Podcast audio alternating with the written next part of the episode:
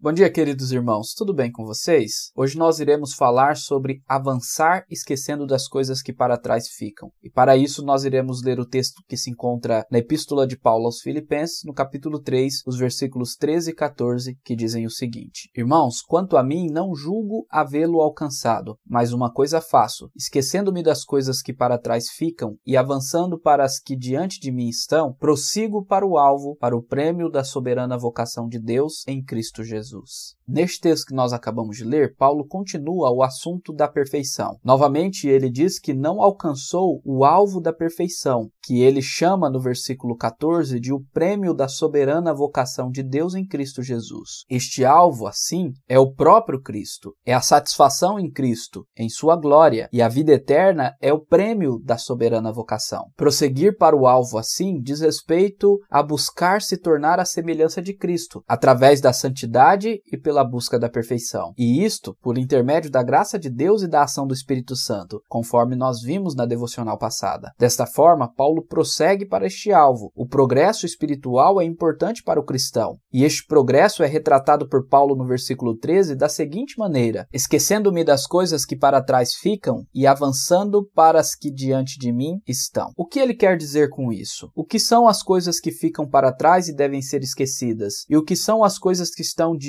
de nós, as quais devemos avançar. Primeiramente, precisamos entender que Paulo está falando neste texto sobre coisas espirituais, e neste sentido, sua fala diz respeito à salvação em Cristo, o que ele era antes de ser convertido a Cristo e o que veio a se tornar através da operação do Santo Espírito em seu coração. Sendo assim, as coisas que devem ser esquecidas, que para trás ficam, são as coisas do velho homem, que deixamos para trás quando o Espírito nos converte a Cristo. E as coisas que estão diante de nós, nas quais devemos avançar dizem respeito ao fruto do Espírito gerado em nosso coração. Paulo, assim como todos nós, tinha coisas de seu passado sem Cristo que deixou para trás e se esqueceu delas, como por exemplo o fato dele ter sido perseguidor da igreja, conforme ele menciona no versículo 6 deste mesmo capítulo de Filipenses. Logicamente, esquecer aqui não é perder a memória do que aconteceu, pois isto não é possível, mas esquecer é não sentir mais culpa por causa dos erros do passado, uma vez que Cristo já nos perdoou. Portanto, esquecer é não imputar mais condenação ao nosso erro, porque não há condenação para aqueles que estão em Cristo Jesus, conforme Romanos capítulo 8, versículo 1. Então, Paulo, deixando a triste realidade de seu passado para trás, progredia para o que estava à sua frente, que é, como já vimos, o conhecer a Cristo, o ter um relacionamento com Cristo e se tornar perfeito como Cristo. Em outras passagens do Novo Testamento, Paulo ilustra isto que estamos falando com a ideia de uma troca de roupa. Ele diz, por exemplo, em Efésios 4, versículos 22 a 24, o seguinte: Quanto à maneira antiga de viver, vocês foram ensinados a despir-se do velho homem que se corrompe por desejos enganosos e serem renovados no modo de pensar e a revestir-se do novo homem, criado para ser a semelhança de Deus em justiça e em santidade provenientes da verdade. Igualmente, Paulo diz em Colossenses 3, versículos 8 e 10: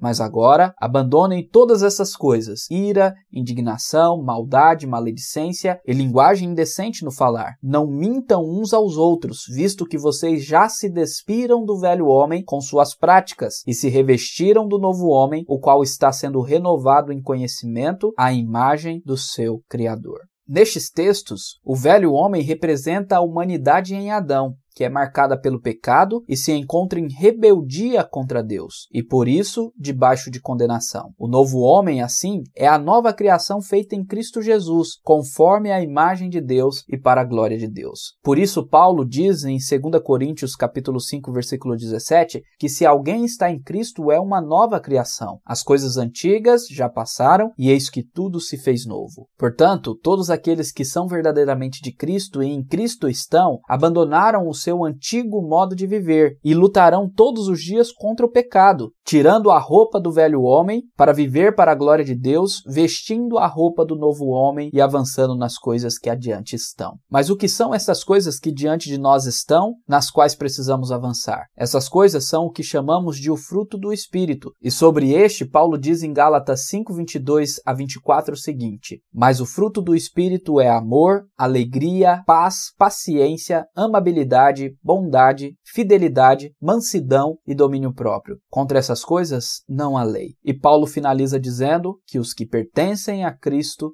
crucificaram a carne com as suas paixões e os seus desejos. Meus queridos irmãos, que desta forma possamos prosseguir também, deixando o passado em trevas que tivemos e avançando no conhecimento de Cristo e no frutificar através do Espírito, almejando sempre o prêmio da soberana vocação em Cristo Jesus, que é a vida eterna com Ele. Para finalizar, gostaria que você meditasse neste dia na seguinte pergunta: Qual aspecto do velho homem você precisa deixar para trás? Isto é, qual pecado pecado ou quais pecados de sua antiga vida você ainda precisa abandonar para avançar nas coisas que adiante estão. Que Deus abençoe o seu dia e que você possa progredir para a glória dele. Amém.